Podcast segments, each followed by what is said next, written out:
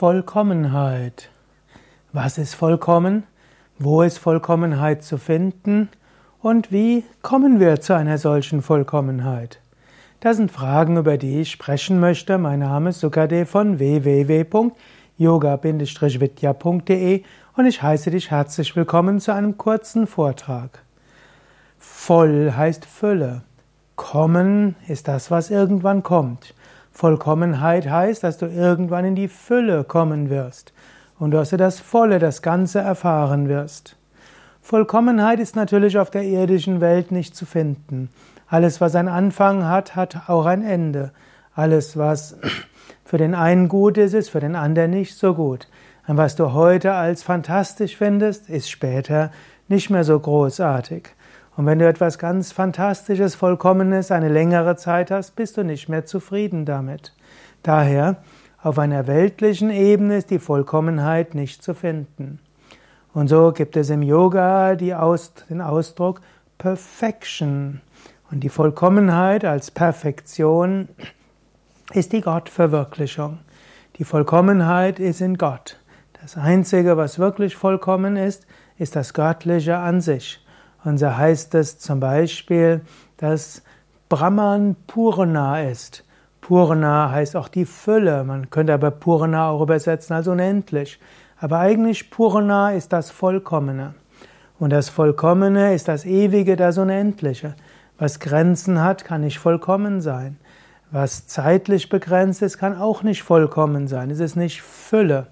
Es ist nicht voll. Es hört irgendwann wieder auf. Der Vollmond wird irgendwann zum Halbmond. Der Sommer wird irgendwann zum Herbst und Winter. Vollkommenheit gibt es nur in Gott. Wenn du Körper und Geist transzendierst und wenn du in der Unendlichkeit dich aufhältst, wenn du in deinem Bewusstsein dich gelöst hast von Körper und Psyche, dann erfährst du die Vollkommenheit, die immer da ist. Es gibt einen berühmten Vers aus den Upanishaden, der wird auch zu den Shanti-Mantras gezählt, der lautet Om Purnamada Purnamidam Purnat Purnamudachate Purnasya Purnamadaya Purnameva Vashishyate. Und er sagt, hinter allem ist die eine Vollkommenheit, Purna. Und aus dieser Vollkommenheit ist scheinbar diese Welt geworden. Aber diese Welt ist nur scheinbar entstanden. In Wahrheit ist diese Welt weiter Vollkommenheit. Und jeder kleine Teil ist immer noch Teil dieser Vollkommenheit und deshalb die Vollkommenheit selbst. Die Vollkommenheit kann nie in Teile geteilt werden, sonst wäre sie nicht vollkommen. Es ist nur scheinbar, dass die Welt aufgeteilt ist in Zeit und Raum. Puranamidam. Alles ist wahrhaftig vollkommen. Und es rentiert sich, den Weg zur Vollkommenheit zu gehen. Nicht den Weg zur Vollkommenheit, indem du mehr Geld anhäufst, indem du deine Rente sicherstellst, indem du ein tolles Haus hast. Nicht den Weg zur Vollkommenheit, indem du das beste iPhone, Smartphone hast. Auch nicht den Weg zur Vollkommenheit, indem du den tollsten Teppich, die ökologischste Tapete hast. Der Weg zur Vollkommenheit ist, Verhaftung an Körper und Geist zu transzendieren, zu erfahren, wer du wirklich bist. Und im Yoga gibt es verschiedene Wege zur Vollkommenheit. Aber allen ist gemeinsam, die Grenzen von Körper und Geist zu transzendieren. Und im Yoga und im ganzheitlichen Yoga, wie wir ihn bei Yoga Vidya lehren, gehören da dazu regelmäßige spirituelle Praktiken, Meditation, Asana, Pranayama, vielleicht Mantra-Rezitation, vielleicht Tiefenentspannung.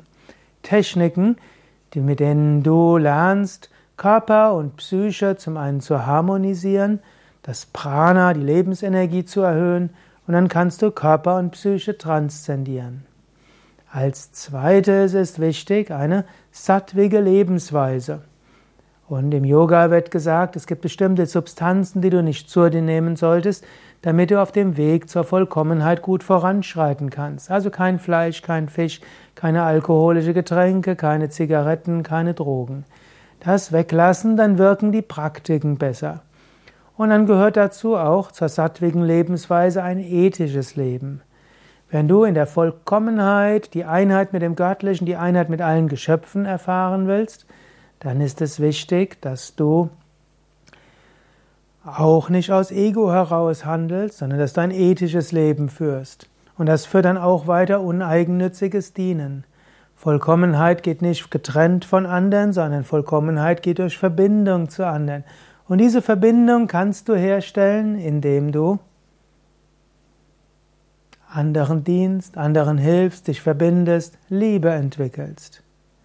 Und dann heißt es auch, dass diese Welt dir die Erfahrungen gibt, die du brauchst, um zur Vollkommenheit hinzukommen.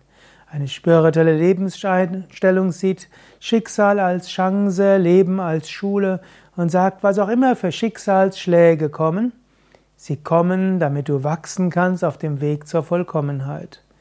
Die Welt gibt dir die Erfahrungen, die du brauchst, um zu wachsen. So erreichst du die Vollkommenheit. Aber die letzten Schritte zur Vollkommenheit, die hast du nicht in der Hand. Die geschehen aus Gnade, aus Kripa.